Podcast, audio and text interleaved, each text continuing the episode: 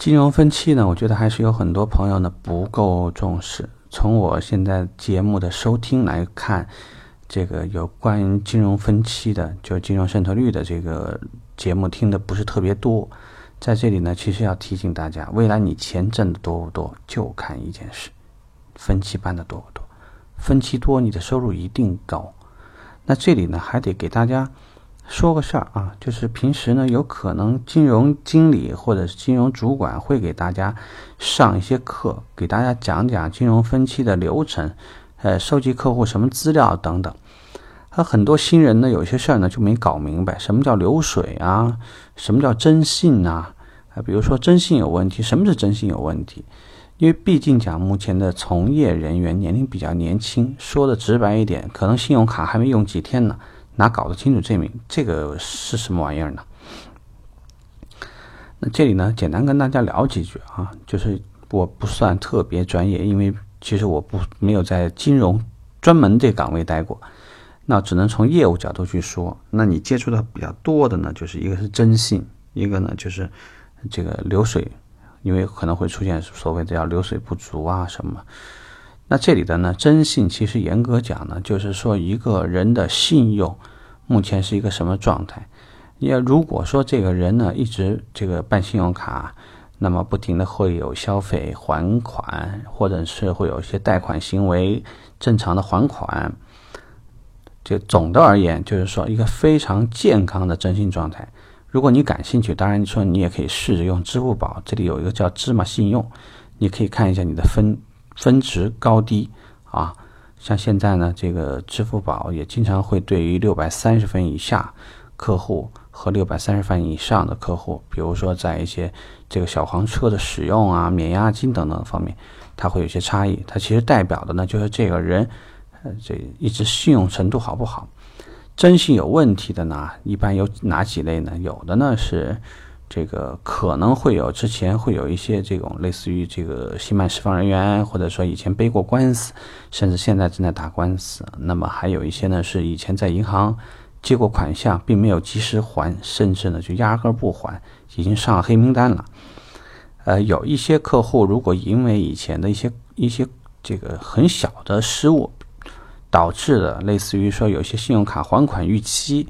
那么根据银行情况不同呢，其实，呃各有不同。有的呢可能需要五年才洗白，就是说这个五年以后这个这个征信就没问题了。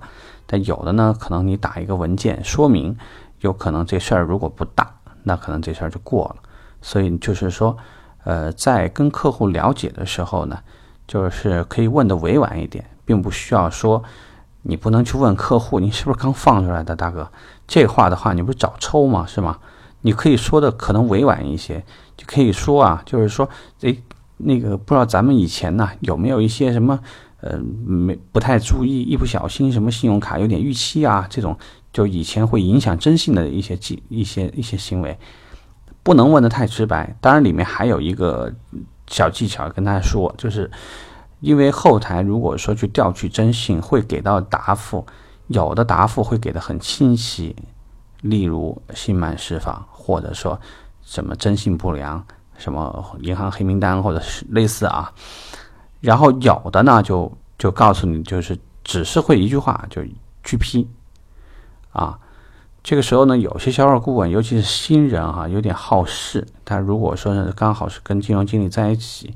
他看到了这个反反馈回来的信息，可能有一些傻乎乎的，还真会跟客户说：“哎，大哥，不好意思啊，您可能这个刚放出来的银行不给贷。”这个我觉得你就真的找死了，就是不要去去跟客户沟通这个。你可以告诉客户：“不好意思，那个银行不知道什么原因给拒批了，要么咱们再试试其他的方案。”就这么可能表达的委婉一些，说不定客户是明知故问啊。所以就不要找事儿干。还有呢，这里涉及到另外一个呢，就是流水了。流水呢，从我们容易理解的角度呢，就是你每个月是不是都很稳定的有收入进来？为什么金融呢？就是分期的时候呢，其实最在意的就几件事情。第一个呢，就是这个人的稳定性，比如说这个人居无定所，外地的人在本地又没有房产，甚至也没有稳定的工作，再加上还没有稳定的收入。你说这种人如果买车的话，得多大的风险？说不定首付款都是借来的，指不定呢拿了你的车，晚上可能就到当铺啊，就可能就把这车抵了，或者把这个车呢转手卖给了其他的人，就是这个是有一些很大的风险的。所以在这里呢，要跟大家说，不要为了你要想拿到一个金融的单子多挣点钱，你甚至说引导客户去做很多很明摆的有问题的，例如说什么两这个夫人。这个征信不是很好，然后的话呢，就那个什么，就建议他去办一个什么离婚证呐，或者怎么，或者办个别的什么，这这种东西的话呢，不要做，因为有一些企业如果说管理要求比较严格的话，你明知故犯的情况下，有可能会进行开除的处理。所以大家做事呢，还是阳光一些，遇到任何事情，请及时和你的金融经理沟通，不要擅作主张。然后呢，对于所有客户呢所需要办的流程的这些方面，如果你不清楚的，你可以到金融渗透率的那个那那期节目里面再去听一听，也许里面有些东西你用得上啊。好，OK，我们就聊到这了。